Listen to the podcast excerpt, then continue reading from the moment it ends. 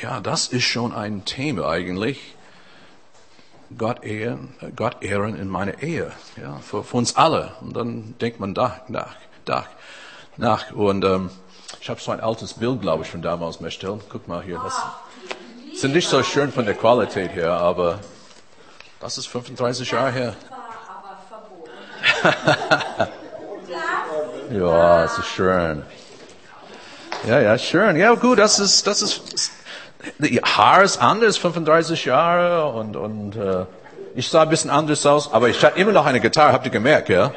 Übrigens, das war die Gitarre von äh, der Teestube, was ist Teen Challenge Teestube. Teestube war überall, diese Jugend-Teestuben. Und, äh, und wir haben geheiratet in die Freie Christengemeinde Wiesbaden. Ich denke, die Gisela war schon weg. Sie war schon verheiratet, glaube ich, gell? Sie war weg mit ihr Hans-Jürgen, gell, wie das so ist, gell? Und, äh, und ich glaube, das ist die Bettina Reich da hinten, ganz rechts, denke ich. Ist das Bettina Reich vielleicht, Gisela? Ist egal. Aber so, Wiesbaden 1977. Jetzt gehen wir den nächste. Gott ehren in meine Ehe. Und manche sind hier heute Morgen vielleicht seid ihr alleinstehend. Was, was, was soll das für mich bedeuten? Och, doch, sehr viel. Weil eigentlich Gott zu ehren in unserer Ehe, auch dass die Themen hier, wie das, ich denke, was das rüberkommt, das hilft uns über, generell in unserer Beziehung mit anderen Menschen, ob wir verheiratet sind oder nicht. Ähm, und ähm, ich glaube, was auch wichtig ist, gerade wenn man über Ehe spricht, ist diese biblische Grundlage, Grundlage der Ehe, biblische Grundlage, dass oft man versteht einfach das nicht. Und ich möchte einfach diese Text vorlesen. Wie eine Braut soll seine Gemeinde sein, schön und makellos, ohne Flecken, Falten oder einen anderen Fehler, weil sie allein Christus gehören soll. Das ist, es gibt verschiedene Bilder in, die Gemeinde, äh, in der Bibel von Gemeinde. Jesus als Bräutigam, die Gemeinde als seine Braut. Merkt, diese Beziehung zu Jesus ist schon wichtig für uns als Gemeinde, dass, dass wir das begreifen, das ist die Grundlage für Ehe. Und dann Vers 28, darum sollen auch die Männer ihr Frauen lieben, wie ihr eigenen Körper. Wer nun seine Frau liebt, der liebt sich selbst. Es ist interessant, dass dieses Bild, wie Jesus die Gemeinde liebt, sollten dann Männer ihre Frauen lieben. Ähm, so, das ist, sagen wir so, Ehe ist geht viel tiefer als nur ja, die schöne Gefühle, verliebt zu sein. Weil es eigentlich Ehe ist ein Bild von Jesus und seiner Gemeinde. Das ist diese geistliche Komponente. Das leider vielleicht viele einfach nicht verstehen. Ähm, aber das, das hilft uns dann zu begreifen, was es bedeutet, diese ganz besondere Beziehung. Ich lese ein paar andere Verse, sind nicht im PowerPoint, äh, gerade aus Epheser 5. Niemand hasst doch seine eigene Körper, vielmehr hegt und pflegt er ihn. So sorgt auch Christus für seine Gemeinde. Wiederum dieses Bild, hegt und pflegt. Ähm, in der Ehe sind wir da füreinander. Jesus ist für uns da. Er will, dass wir als einzelne Menschen, auch als Gemeinde vorankommen. Gemeinde ist schon wichtig. Übrigens, das Wort Gemeinde findet man in der Bibel so 125 Mal im Neuen Testament. Und man sagt, und etwa ein hundertmal ist die Rede von der Ortsgemeinde. Die Ortsgemeinde ist sehr wichtig, weil das ist, das ist das, was die durchschnittliche Bürger kennenlernen wird. Weil es gibt auch dieses Gemeinde, alle Christen, die ganze Welt gehören zu, zu Jesus. Und das hat nichts mit Kirchenzugehörigkeit zu tun. Das ist die Gemeinde, das ist so dieses unsichtbare Leib Christi, aber es gibt diese sichtbare. Und das ist eigentlich was, das hat Bedeutung. Damals in die Urgemeinde für, für die, die Menschen, die nicht Jesus kennt, kennt. Wie auch wie heute. Das hat Bedeutung für Menschen, wenn sie dann sehen, wie Gemeinden, wenn die Menschen miteinander umgehen und so weiter. Das, das ist ein, äh, soll ein Zeugnis für Jesus sein. Dann Vers 14 Glieder seines Leibes. Erinnert euch an das Wort, ein Mann verlässt seine Eltern und verbindet sich so eng mit seiner Frau, dass die beide eins sind mit Leib und Seele. Das ist, das gehört zu Gottes Plan. Ähm, ich glaube, die Luther im, ähm, im Alten Testament sagt, seine Frau anhängen, gell, ist das Wort. Wenn ich an anhängen denke, ich muss eine ganz lustige Geschichte. Ein amerikanischer Kollege hat mir erzählt einmal von seiner ersten deutschen Hochzeit. Und statt anhängen hat er gesagt, nur hängen. seine Frau hängen statt anhängen. Naja, okay, gut, das war schon lustig. Okay. Vers 32. Das ist ein großes Geheimnis. Ich deute dieses Wort auf die Verbindung zwischen Christus und seiner Gemeinde. Sind wir wieder dabei? es ist eigentlich ein Geheimnis. Auch Ehe.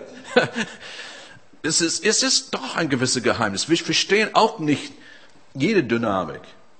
Auch heute, wenn man über Ehe predigt oder wenn man liest tolle christliche Bücher, es gibt so ein Geheimnis. Es ist auch dieses Geheimnis mit Jesus in der Gemeinde. Gemeinde. Wir verstehen es auch nicht ganz. Aber wir wissen, das ist etwas Wunderbares. Und dann Vers 33. Es gilt aber auch für euch. Ein Mann soll seine Frau so lieben wie sich selbst und die Frau sollte ihren Mann achten. Manchmal dieser Begriff sich selbst lieben, das, das kommt oftmals so als etwas Egoistisches vor, aber die Bibel meint das nicht. Eigentlich, was das bedeutet, ist eine gesunde Selbstannahme. Das ist so für unsere Sprache heute, weil wir wissen, Menschen, die sich selbst annehmen können, ich rede, ich rede nicht von irgendwelchen Pascha-Typen oder Egoisten, die eigentlich, sagen wir, fühlen sich wohl in ihr Haupt oder verstehen, wer sie sind, dann ist es viel leichter für solche Männer, in diesem Fall, zu lieben. Das eigentlich spricht auch für Frauen. Das heißt, wenn ich selbst nicht sicher, wer ich bin und sehr äh, unsicher bin und, und ähm, ja, es gibt manchmal Selbstverachtung, das, das hat wirklich eine negative Auswirkung in zwischenmenschlichen Beziehungen. Und wir werden ähm, ich meine, Paulus, bei manche Leute haben mir gedacht, Paulus, der diese, ja, diese Worte geschrieben hat, viele meinten, dass Paulus ist so, so richtig frauenfreundlich, ja. Feindlich, Entschuldigung, frauenfeindlich. Aber eigentlich, der war sehr frauenfreundlich. Für die damalige Zeit, Paulus war sehr radikal, weil zuerst einmal hat er gesagt, Männer sollten ihre Frauen lieben, wie Jesus die Gemeinde geliebt hat. Das war sehr radikal für die damalige Zeit aber für die damalige Zeit in Leiden viele andere Länder auf dieser Welt heute nach Frauen sind mehr wie Besitz oder, oder fast als Sklaven angeschaut. Und das war die damalige Gesellschaft, war das genauso. Ähm, Frauen hatten keine Rechte. Gell? Und, ähm, und Paulus eigentlich erhebt die Frau, wirklich für die damalige Zeit, war radikal, gerade die Gemeinde, wo man denkt an Galater 3, Vers 27, auch nicht auf diese ähm, Folie, aber ihr gehört zu Christus, sagt Paulus, weil ihr auf seinen Namen getauft seid. Jetzt ist nicht mehr wichtig, ob ihr Juden oder Griechen, Sklave oder Freie, Männer oder Frauen seid, in Christus seid ihr alle eins. Das war so eine radikale, progressive Aussage für die damalige Zeit. Und das ist vielleicht ein Grund, dass die Gemeinde so stark gewachsen ist in die Gesellschaft. Weil auf einmal da ist, wo Frauen könnte auch hingehen, die hat auch Dienste zu tun, genau wie Männer.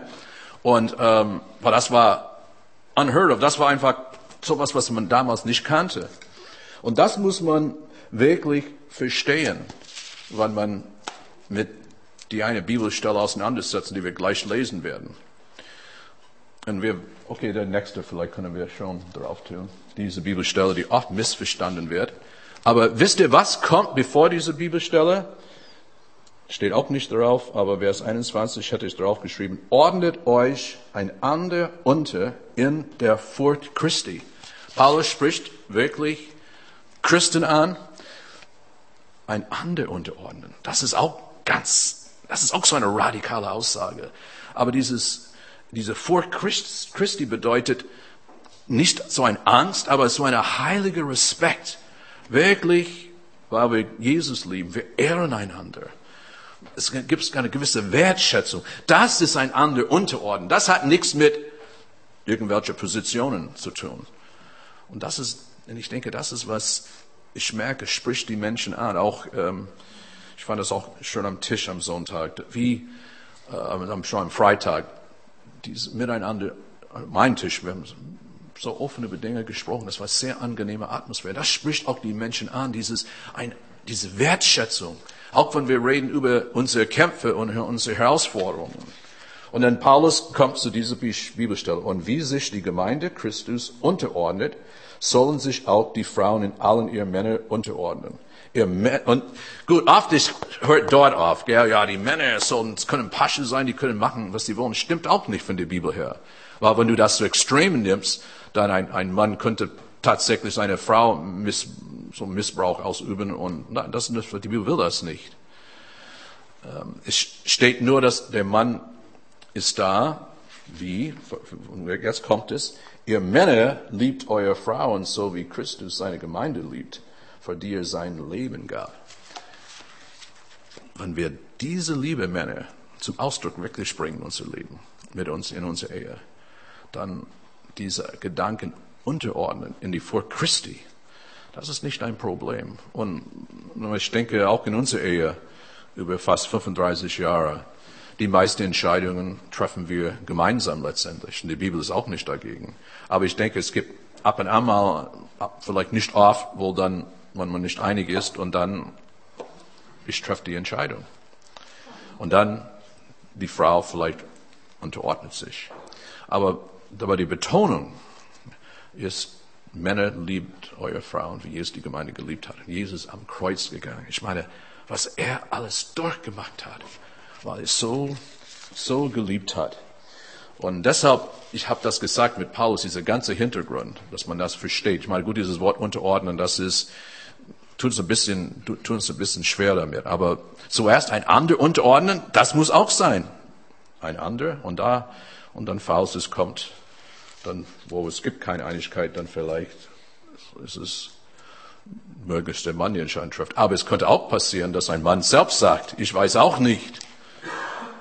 Und dann sagt, liebe Frau, dann, wenn du denkst, dann machen wir es einfach so, weil es, es passiert manchmal in unseren Ehen. Meistens nicht oft, aber man ist generell einig. Und dann es gibt drei wichtige Entscheidungen, eigentlich, das ist eigentlich das Hauptthema heute Morgen, drei wichtige Entscheidungen, die uns helfen, ähm, wirklich Gott zu ehren in unserer Ehe.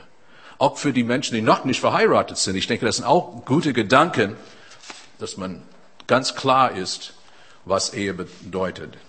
Entscheidungen eigentlich, die Gott ehren und dadurch auch, dass wir wachsen in der Ehe. Das ist auch sehr wichtig. Erstens, wir wollen aufbauen, miteinander kommunizieren. Wilfried Pluck, humorvoll, hat geschrieben, ein Jahr vor der Hochzeit redet er und sie hört zu. Ein Jahr nach der Hochzeit redet sie und er hört zu. Drei Jahre nach der Hochzeit reden beide und die Nachbarn hören zu. Aber diese mongolische Sprichwort finde ich wirklich toll. In einem guten Wort ist für drei Winter Wärme. Ein böses Wort verletzt wie sechs Monate Frost.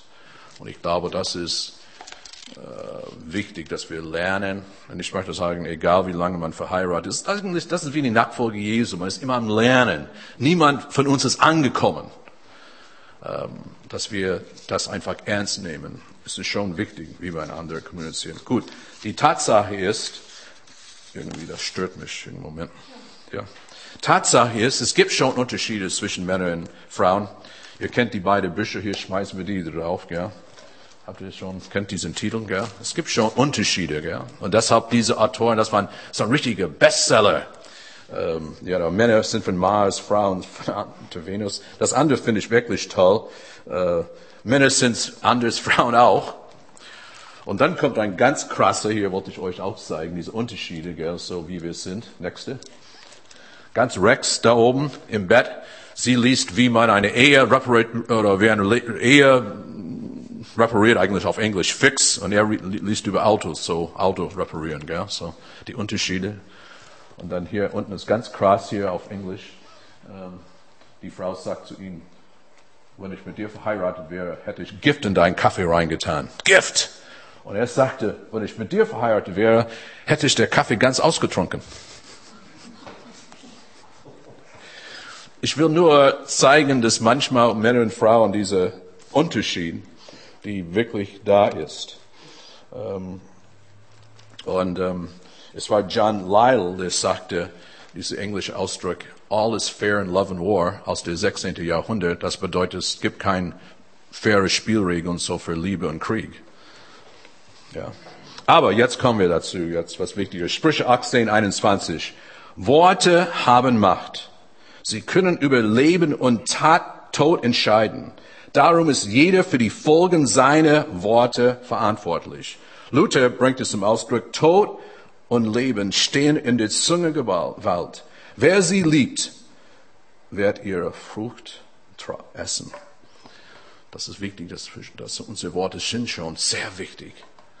Und, äh, und gerade für uns als Ehepaar, wo wir einander so gut kennen, manchmal wir denken, was so gut kennen und wir wissen, was die andere denkt und wie er das gemeint oder wie sie das gemeint hat und dann ganz schnell ist man bereit, da was zu sagen. Aber Vers 23, äh, Vers 22 steht auch hier, wer seine Ehefrau gefunden hat, der hat etwas Gutes gefunden und Wohlgefallen erlangt vom Herrn. Und ich sage dazu, Amen. Seit 35 Jahren. Das ist wirklich stark. Das wirklich ist interessant. Dieser Kontext, gell, mit der Zunge und dann, wer so eine Frau gefunden hat. Und gerade in der Ehe, auf der anderen Seite, man muss sagen, Schweigen ist nicht immer golden oder gold. Ja. Schweigen, manchmal sagt es ist so gut, aber das kann genauso schlimm sein wie eine, eine böse Zunge. Ähm, der Walter Traubisch hat so ein Buch geschrieben für viele Jahre. Äh, und ähm, ja, es war so ein Buch für Männer, was Ehe betrifft. Und, und dann darin hat es so ein Bild gehabt, der, der Mann, der schweigt, den hat ihn genannt, der sitzende Bude schweigende Bude, das, das, was wirklich schlimm ist für eine Frau, der, der man, man schweigt. Sprüche 15, 1 und 2. Eine freundliche Antwort vertreibt den Zorn, aber ein kränkendes Wort lässt ihn aufnehmen. Wenn kluge Menschen sprechen, wird Wissen begehrenswert. Ein Dumpfkopf gibt nur Geschwätz von sich. Wow. Sprüche so, Sprüche so, so plakativ, oder? Aber manchmal, das ist wichtig für uns zu wissen. Und ich denke auch diese Kommunikation in alles Menschen, zwischenmenschliche Beziehungen ist nicht nur, was wir sagen, wie wir es sagen, es ist auch, äh, wie wir zuhören.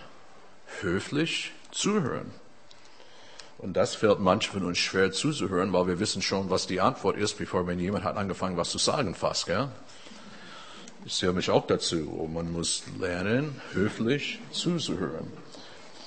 Ähm, ist das nicht interessant, wenn wir mit anderen Leuten zusammen sind, wie höflich wir sind? Gell? Aber manchmal in die eigene Ehe, oh, aber diese Höflichkeit tut uns gut in die eigene Ehe. Der Ton macht die Musik. Wir müssen über die Dinge reden, ähm, die uns auch wütend oder zornig macht. Das ist, das ist ganz schwierig. Aber irgendwie, wir müssen einen Weg finden. Und dann manchmal man muss die Frage stellen, warum bin ich immer gereizt, wenn das Thema hochkommt? Ähm, und ich habe auch, ich muss das sagen, auch gerade was, was für, für Ehepaare, ähm, es ist wichtig, dass mir man, dass, dass diese Dinge überwindet. Und manchmal, man braucht auch professionelle Hilfe. Das sage ich auch zu Christen. Was gibt manche Christen? Ach nee, das brauche ich nicht. Das ist, ich, schaffe das ohne. Nein, es gibt Leute, Psychotherapeuten, gerade was Ehe betrifft, und gibt auch in die Umgebung gute christliche, auch christliche Psychotherapeuten, die eine, eine begleiten können. Oh, es gibt manchmal Hindernisse, wo man braucht jemanden, der hilft. Ähm, Ehe ist ein ständiger Prozess, sich an etwas zu gewöhnen, das man nicht erwartet hat. Das habe ich neulich gelesen. Weil vieles, ja, es kommt anders, man hat das nicht so erwartet. Aber man lernt, damit klarzukommen. Und das ist, das ist, und wer damit klarkommt, das sind die Menschen, die wirklich eine glückliche Ehe führen. Auch für unsere Kinder, ich finde es auch wichtig, dieses Vorbild, weil eigentlich, wie wir mit Ehepaaren miteinander umgehen, das ist eigentlich schon Unterricht für unsere Kinder, für die Zukunft, weil die meisten Kinder wiederholen das, was nicht was ihre Eltern sagen, ist, wie sie verhalten. Der Schriftsteller äh, James Baldwin hat geschrieben, Kinder mögen immer große Probleme haben, ihre Eltern zu, zu, zuzuhören, aber sie haben es leicht, ihre Eltern nachzumachen. Und äh, ja, das ist das ist, was sie einfach von uns lernen. So, das ist dieses Vorbildfunktion für unsere Kinder. Das ist schon wichtig. Nicht mal, nein, für uns als Ehepaar ist schon auch wichtig, dass wir haben eine, ein guter Miteinander. Aber das spricht laut zu unseren Kindern. Eine glückliche Ehe ist wie ein langes Gespräch, die fast zu kurz erscheint. Staune manchmal auch, meine Frau und ich, wir können zusammen reden, sehr lang, sehr lang. Ich meine, es gibt Neues und Sonne, aber das ist es. Es gibt viel, was wir teilen und das ist das Schöne, wenn man äh, lernt, miteinander zu reden und, und immer wieder reden. Ja, das ist immer gut. Wenn, solange man im Gespräch bleibt, und das ist die große Gefahr, wenn auf einmal jemand hört auf zu reden und der eine, was ist, beide müssen reden und Gott, und Gott hilft uns, eine Form zu finden. Zweitens, wir wollen einander von ganzem Herzen dienen. Durch Christus würdet euch die Freiheit geschenkt, liebe Brüder und Schwestern. Das bedeutet aber nicht, dass ihr jetzt tun und lassen können, was ihr wollt. Dient vielmehr einander in Liebe, denn wer dieses eine Gebot befolgt, liebe deine Mitmenschen wie dich selbst, der hat das ganze Gesetz erfüllt. Jetzt sind wir wieder bei dem Thema eigentlich. Diese gesunde Selbstannahme, liebe dein Nächster wie dich selbst. Das heißt, wir können eigentlich nicht andere Menschen lieben oder annehmen, bis wir uns selbst mit uns selbst klarkommen. Diese gesunde Selbstannahme. Und ähm, ja, das ist einander dienen. Das ist immer unterschiedlich. Meine Frau und ich haben öfter darüber gesprochen, wie das ist. Und vielleicht kennt ihr das auch. Aber einer von uns geht es nicht, überhaupt nicht gut und der andere ist da. Und dann einmal der andere ist down und der andere ist ihn. Das, das ist, wow, das ist, das ist, das ist echt schön, einander zu dienen. Ähm, ich habe in die Elle in die Elle Zeitschrift eine Umfrage 1999, das ist ziemlich viele Jahre her, aber ich glaube, es hat sich nicht viel verändert. Das interessantes Zitat, was hier steht. Deutsche Männer sind anspruchsvoll. 73 Prozent von ihnen wünschen sich eine Traumfrau, die geliebte Mutter, Kumpel, Freundin zugleich ist. Ebenso viele wollen, dass ihre Partnerin gepflegt, schlank und sportlich ist, auch wenn sie selbst diesem Ideal absolut nicht entsprechen dann habe ich auch ein schönes Bild für euch. das muss ich einfach darüber lachen. Aber manchmal ist es auch gut, darüber zu lachen. Und ich denke, das Bild zeigt auch etwas. Wir alle werden älter, das ist klar. Aber deshalb diese Dinge sind so wichtig, einander zu dienen und wie wir einfach miteinander umgehen, dass wir dass es eine liebesvolle Beziehung ist. Ich meine, vielleicht habt ihr es auch, ist euch auch aufgefallen. Meine Frau und ich waren öfter irgendwie essen gegangen, irgendwo in ein Restaurant und du guckst in den Room du sitzt, siehst ein anderes Ehepaar, die sitzen da die ganze Zeit, eine Stunde lang sie reden nicht miteinander. Ja, das sieht man öfter. Ich meine, bei meiner Frau im Restaurant, ich meine, wir reden, es gibt immer was darüber zu reden. Genau.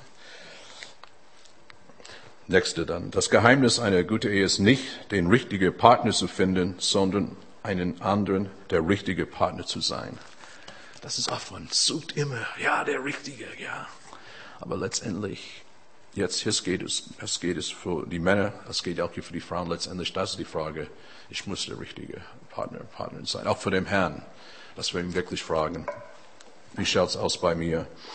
Reinhold Rute hat ein interessantes Buch geschrieben, das ist immer noch ganz, ganz billig wahrscheinlich zu kaufen, jetzt bei eBay, weißt du, oder, oder, oder, oder ähm, in ähm, Amazon, Duett statt Duell. Ich meine, das ist ein christlicher Ehe-Therapeut. Ähm, Der Titel allein hat mich immer fasziniert. Aber er sagt, Liebe ist gegenseitige Bedürfnisbefriedigung. Ganz interessanter Titel. Wie kann ich wirklich die Bedürfnisse für meine Ehefrau, meine Ehefrau abdecken? Und wir wollen eigentlich mit den Jahren mehr einander dienen, nicht weniger einander dienen. Und manchmal wir müssen schreien zum Herrn um Hilfe, gell, dass Gott uns hilft. Aber als gute Hirte, was wir eigentlich gesungen haben, der will alle aus Mangel ausfüllen.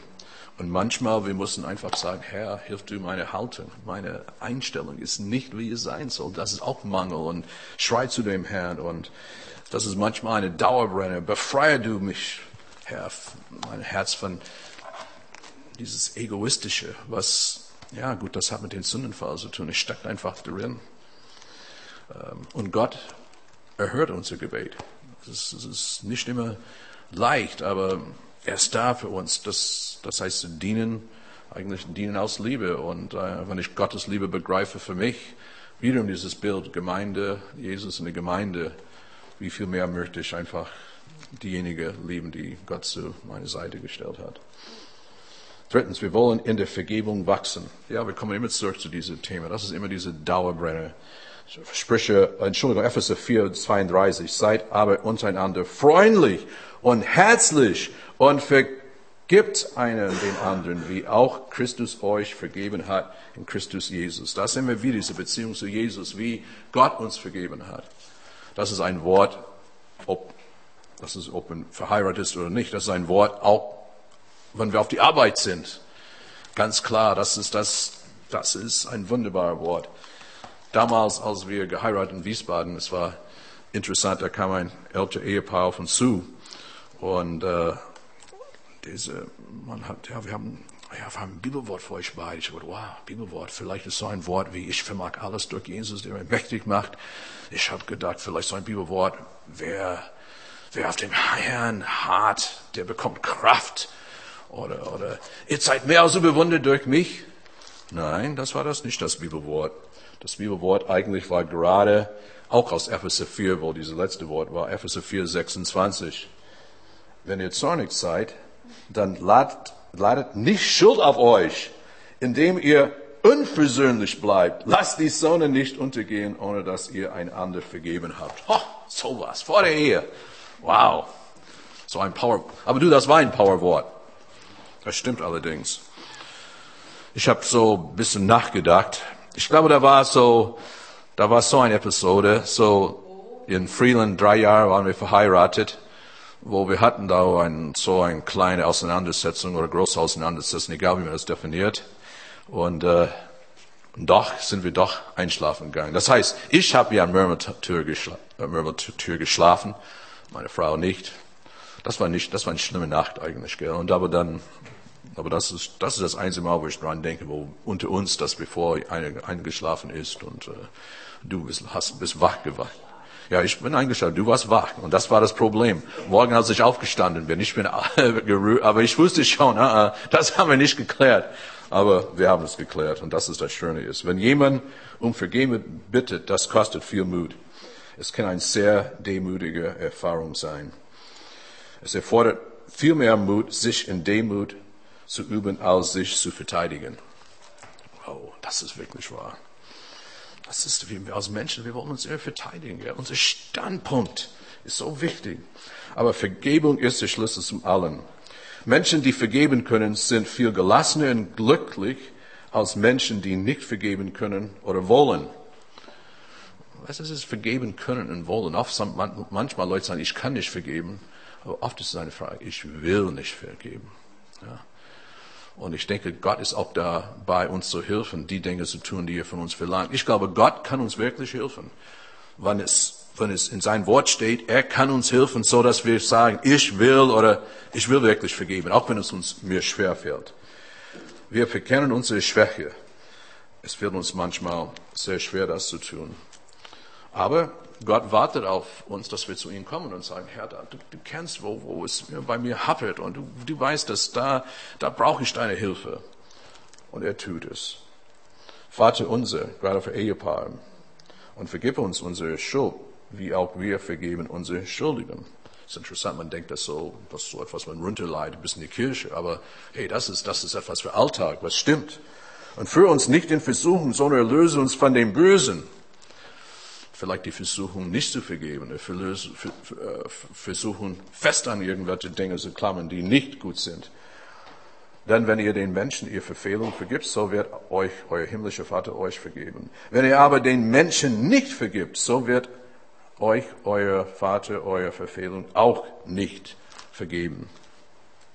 John, äh, John Gregg schreibt, ich setze andere Menschen gefangen, wenn ich ihnen nicht vergeben. Durch nicht vergeben steckt geistliches Wachstum. Ha? Das ist falsch. Durch vergeben. Oh, Entschuldigung. Ach. Durch nicht vergeben stockt. Oh, jo. Durch nicht vergeben stockt geistliches Wachstum. Es schreibt auch, die beste Ehe ist die Verbindung von zwei Vergebenden. Das finde ich toll, ja. Das ist, das sind die Ehe. Wow, die beide vergeben einander. Das geht einfach voran. Und wir wissen, dass Ehe ist keine schlechte Arbeit. Richard Dobbin schreibt, Ehe ist keine Leistung, die man einmal erbringt. Sie ist ein dynamischer Prozess zwischen zwei Menschen, einer Beziehung, die sich ständig verändert, die wächst oder stirbt. Ja, eine Beziehung kann wachsen oder es kann zurückgehen. Und auch das so in der Ehe. Und äh, mein Gebet für uns alle hier heute Morgen, auch diejenigen, die vielleicht zuhören jetzt beim Podcast, ist, dass die Beziehungen wachsen.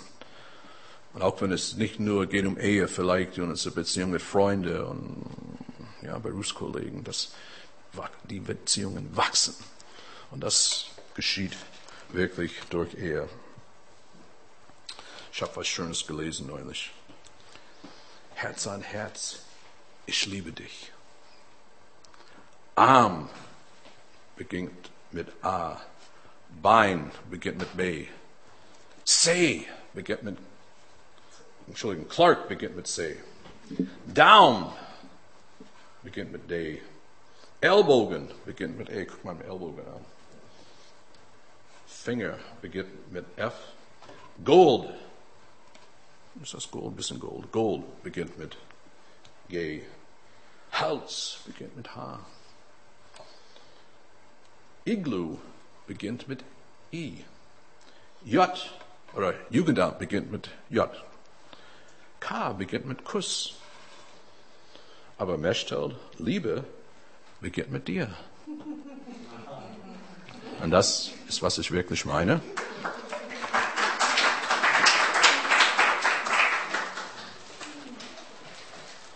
Ich habe was ganz Kleines, ein Vorgeschmack. Das ist noch nicht Hochzeitstag, aber es ist so ein kleiner, was ganz Kleines. Das ist so was ganz Kleines. Gell? Wirklich was Kleines. Gell? Das ist nur so Vorgeschmack. Reinhold Ruder schreibt auch, Glück ist kein Lebensgefühl, das uns aus blauem Himmel ohne Engagement in den ähm, Schoß fällt. Harmonie ist ein Geschenk, das ich erwarten darf, wenn ich für unsere Ehe die Verantwortung trage. Und Paulus schreibt in 1. Korinther 13 diese bekannte Stelle, die wahrscheinlich vorgelesen war bei unserer Trauung. Die Liebe ist geduldig und freundlich. Sie ist nicht neidisch oder überheblich, stolz oder anstößig. Die Liebe ist nicht selbstsüchtig. Sie lässt sich nicht reizen. Und wenn man ihr Böses tut, trägt sie es nicht nach. Sie freut sich niemals über Ungerechtigkeit, sondern sie freut sich immer an die Wahrheit. Die Liebe erträgt alles, verliert, verliert nie den Glauben, bewahrt stets die Hoffnung und bleibt bestehen, was auch geschieht. Wow. Und wiederum, dies ist die Bild von Jesus mit der Gemeinde.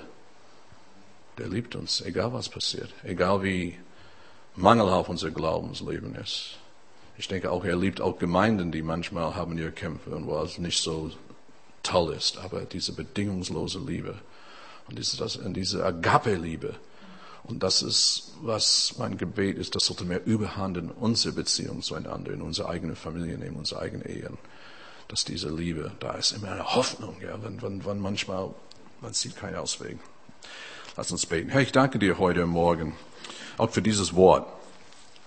Und ich bin dankbar für 35 Jahre Ehe. Echt, Herr, du hast mich so gesegnet, hast uns beide gesegnet. Und ich weiß, viele können auch dazu was sagen heute Morgen. Ähm, aber wir wollen alle weiter in unserer Beziehung zu dir wachsen, wie du die Gemeinde liebst und dein Leben für uns gegeben hast. Herr, wir wollen, dass diese Liebe auch wächst zueinander, auch in unsere äh, Ehen. Auch ich bitte dich ganz besonders für die Ehe, die sie vertreten sind heute Morgen, dass, dass du, du dass du wirklich äh, ja, jede Ehe stärkst, Herr, und dass du uns hilfst, gerade besser miteinander zu kommunizieren, mehr Aufbau miteinander zu kommunizieren. Ja, wir brauchen deine Hilfe. Und zeig uns, was es bedeutet, mehr und mehr einander zu dienen. Von ganzem Herzen, Herr. Und äh, ja, in die Vergebung zu wachsen. Das ist, das ist auch unser Wunsch. Schneller zu vergeben, nicht so lange an gewisse Dinge festzuhalten, Herr. Wir wollen Menschen sein, die schnell vergeben. Und ähm, ich freue mich, ich danke mir, ich danke dir auch, Jesus, dass deine Liebe hört niemals auf. Und auch, Jesus, wenn wir das Abendmahl jetzt feiern, mach das, ja, mach diesen Moment sehr bewusst für uns. Deine Liebe, deine bedingungslose Liebe und äh, ja, wir bringen das einfach vor, vor dir, was, was notwendig ist, einfach zu klären. Wir danken dir, bei dir ist viel Vergebung und äh, ja, segne auch diese Abendmahl, Jesus. Amen.